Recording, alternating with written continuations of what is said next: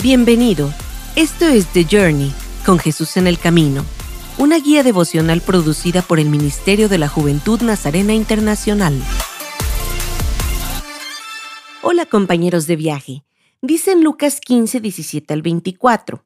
Por fin recapacitó y se dijo, ¿cuántos jornaleros de mi padre tienen comida de sobra y yo aquí me muero de hambre?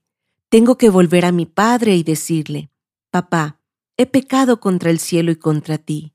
Ya no merezco que se me llame tu hijo. Trátame como si fuera uno de tus jornaleros. Así que emprendió el viaje y se fue a su padre. Todavía estaba lejos cuando su padre lo vio y se compadeció de él. Salió corriendo a su encuentro, lo abrazó y lo besó.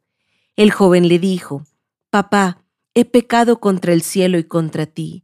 Ya no merezco que se me llame tu hijo. Pero el padre ordenó a sus siervos, Pronto, traigan la mejor ropa para vestirlo, pónganle también un anillo en el dedo y sandalias en los pies, traigan el ternero más gordo y mátenlo para celebrar un banquete. Porque este hijo mío estaba muerto, pero ahora ha vuelto a la vida.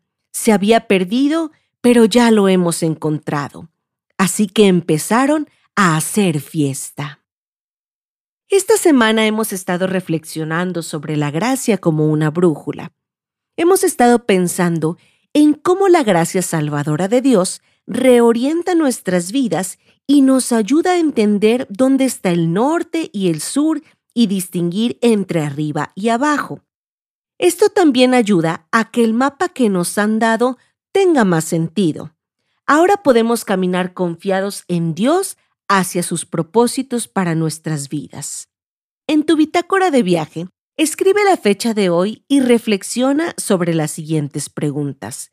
Puedes anotar ahí también las respuestas.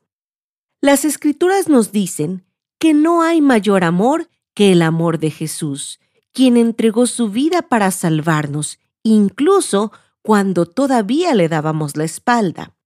Mientras que hemos reflexionado sobre la gracia como un regalo del amor perfecto de Dios para nosotros, ¿qué palabras de amor escuchas que el Padre habla sobre ti mientras te abraza, justo como el Padre abrazó a su Hijo en nuestra lectura de esta semana? La segunda pregunta es, ¿has tomado la brújula y aceptado la gracia salvadora de Dios en tu vida? Si es así, ¿Qué parte de este viaje en la gracia con Dios tiene más sentido para ti ahora?